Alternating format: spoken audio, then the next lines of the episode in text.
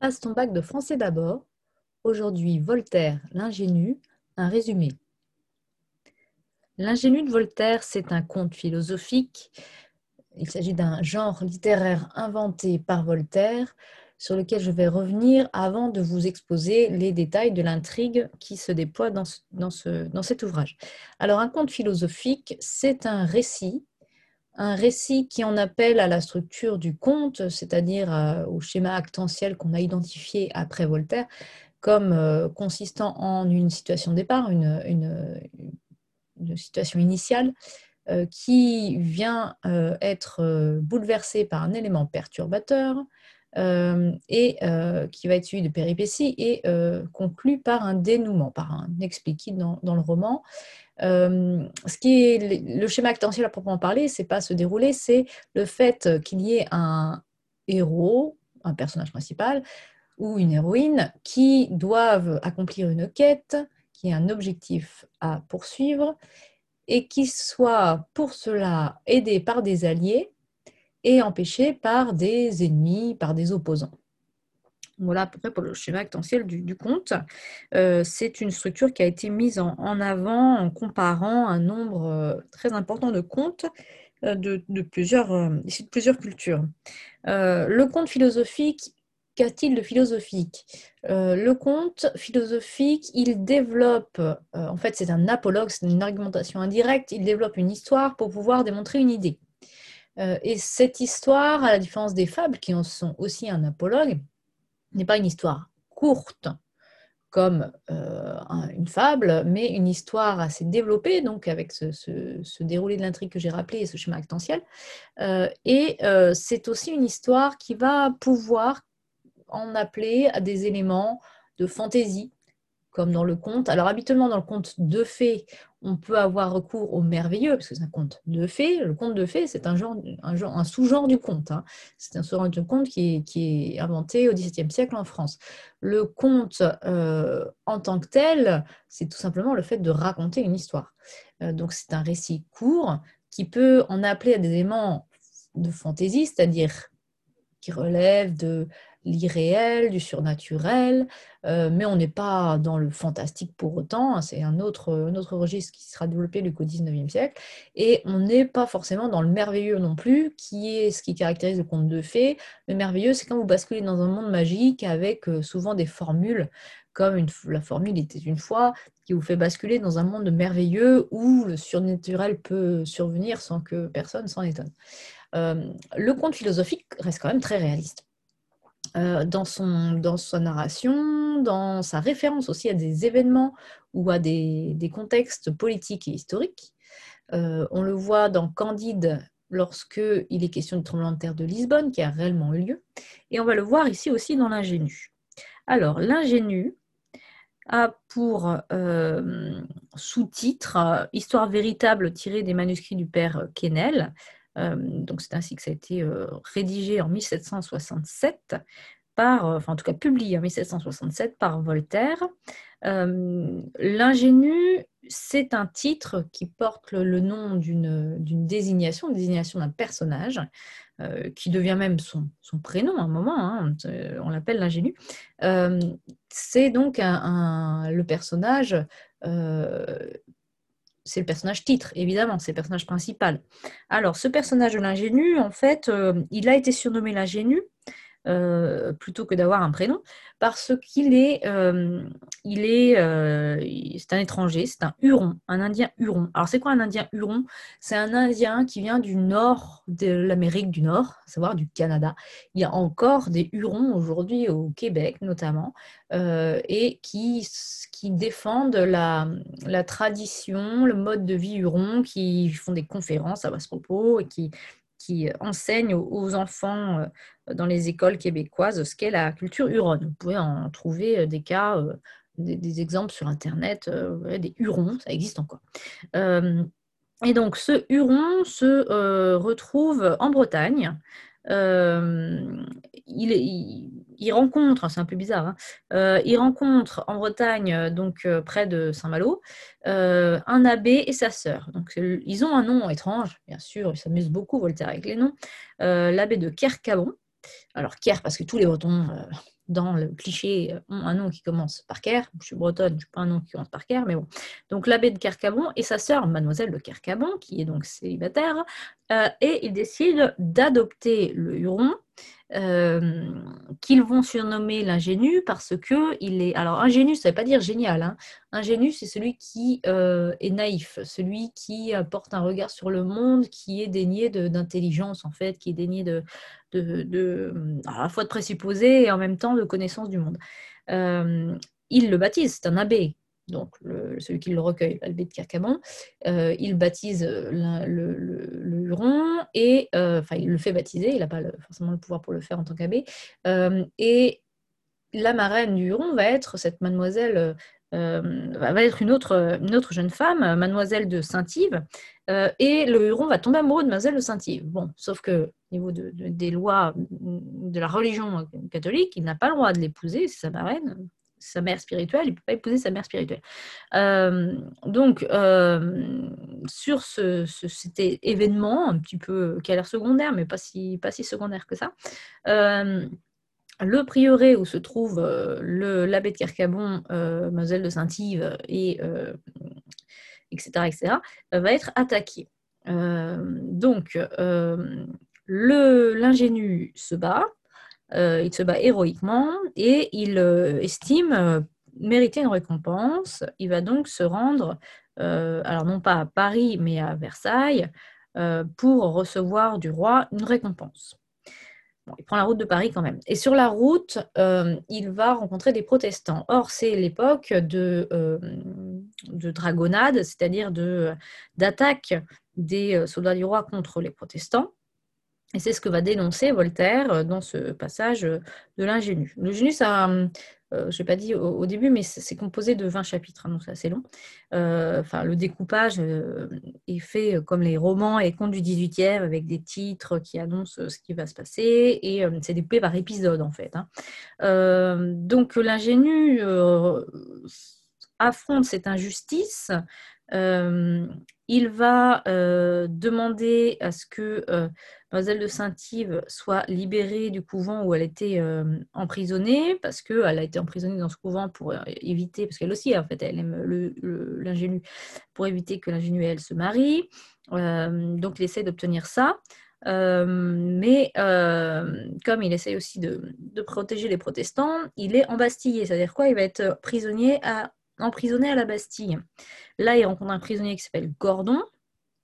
Et euh, Gordon devient un peu comme Pangloss pour, euh, pour Candide, c'est-à-dire un espèce de maître à penser qui va lui enseigner euh, les sciences, qui va aussi l'art. donc, ça va être un élément important, un personnage important, plutôt un allié, donc, si on prend le chemin actentiel, pour, pour notre Huron.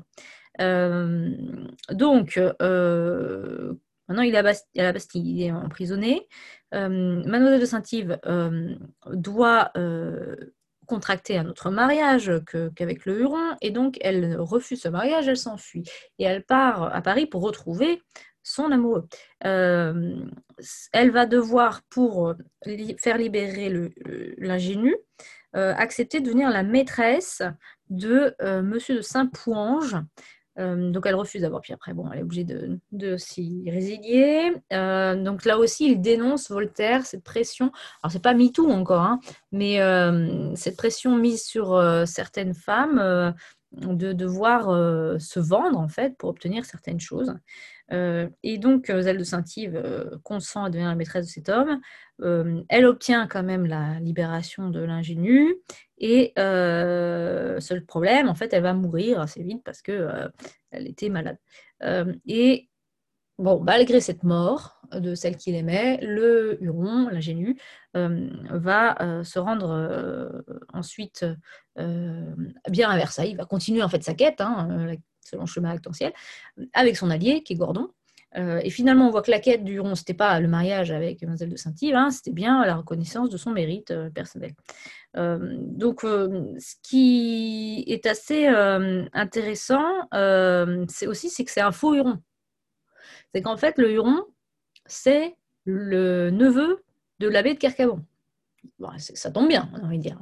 Et alors, en ce sens, euh, c'est assez intéressant parce que d'une part, ça joue avec les codes du, euh, du, texte euh, où on, prend un regard étranger sur la civilisation européenne pour la critiquer, exemple les lettres persanes de Montesquieu, puisque là, on a le regard étranger qui est celui du Huron, qui est naïf et qui donc va potentiellement critiquer la société française, par exemple l'injustice envers les protestants, euh, les règles de, mariage qui interdisent à une marraine qui n'a aucun lien euh, familial avec son filleul euh, de l'épouser. Bon là en l'occurrence ils ont le même âge. Hein. donc, on pourrait avoir cette dimension de, critique aussi de la satire de la société française.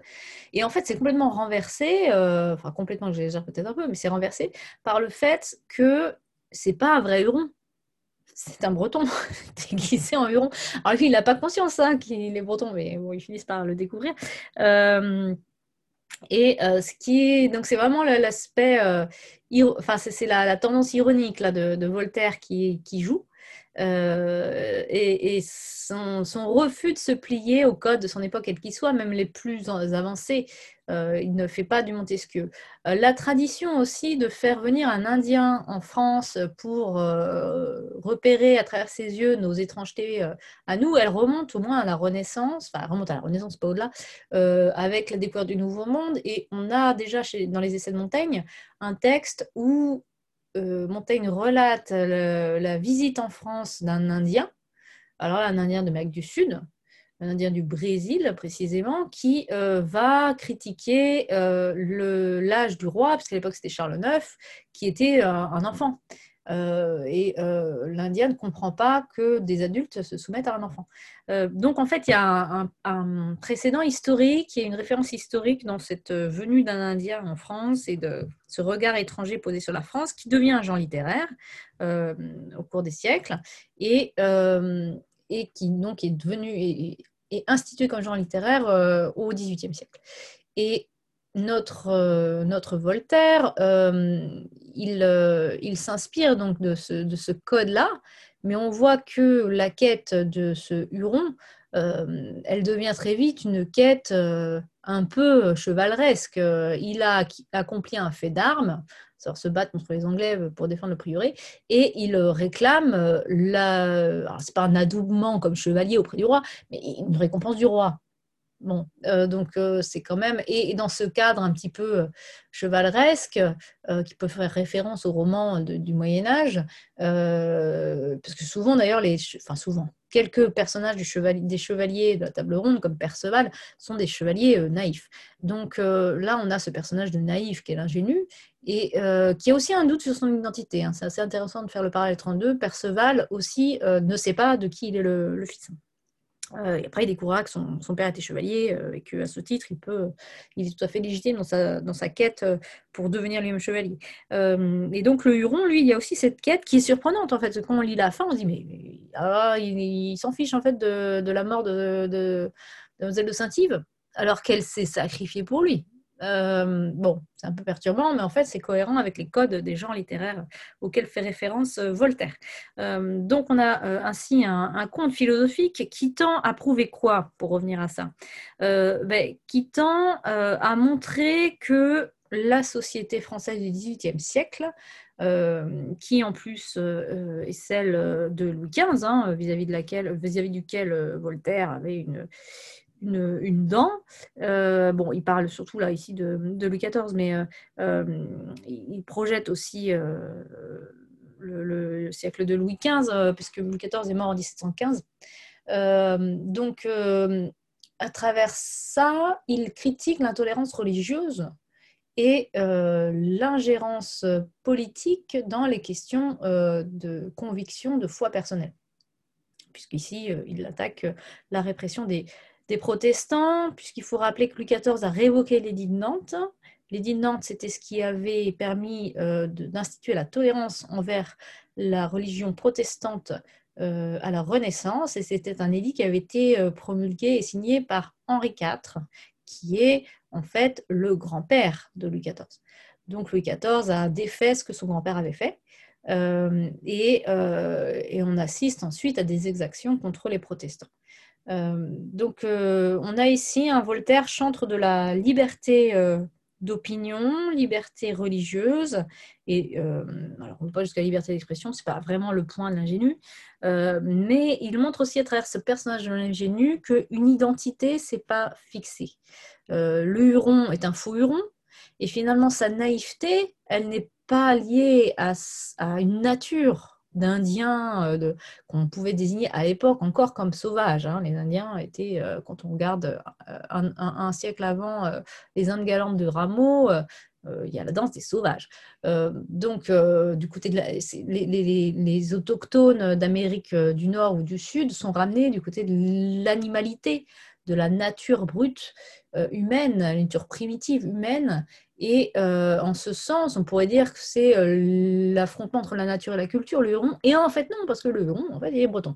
Donc, euh, on pourrait supposer que, selon les codes de l'époque, il, ne soit pas de côté de cette nature. cette nature primitive, là encore pour prendre les termes de l'époque, évidemment. donc, on voit aussi que Voltaire joue avec cette frontière qu'il qu'il montre euh, faussement euh, établi entre la nature et la culture et, euh, et il abolit la distance entre ce qu'on rejette du côté des sauvages et ce qu'on met du côté de la civilisation. Et il va encore plus loin en montrant que le, la pointe avancée de la civilisation qui serait le gouvernement par le roi en France est en fait la pointe avancée aussi de la barbarie. Euh, pour reprendre des termes qui auraient été ceux de ce qui étaient ceux de Montaigne dans les essais à propos des, Indiens du Brésil, les Indiens cannibales.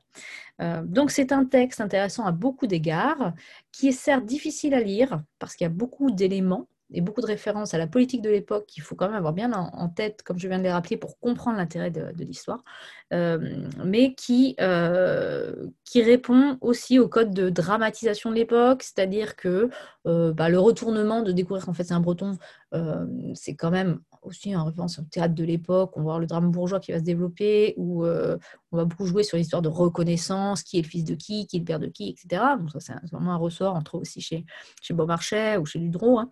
Euh, donc euh, il y a les codes de l'époque, il y a un héritage des codes anciens, il y a une référence au contexte politique et historique contemporain, qui est toujours un jeu avec tout ça. Donc ça rend la lecture complexe, mais en fait, très stimulante. Euh, et ce dont on pourra, ce qu'on pourra conclure à propos de tout ça, c'est que Voltaire euh, se pose à travers ce conte qui n'a l'air de rien. Un conte, c'est censé être quelque chose de pas très important, de pas très sérieux. C'est pas un traité, c'est pas un discours, c'est pas un dictionnaire.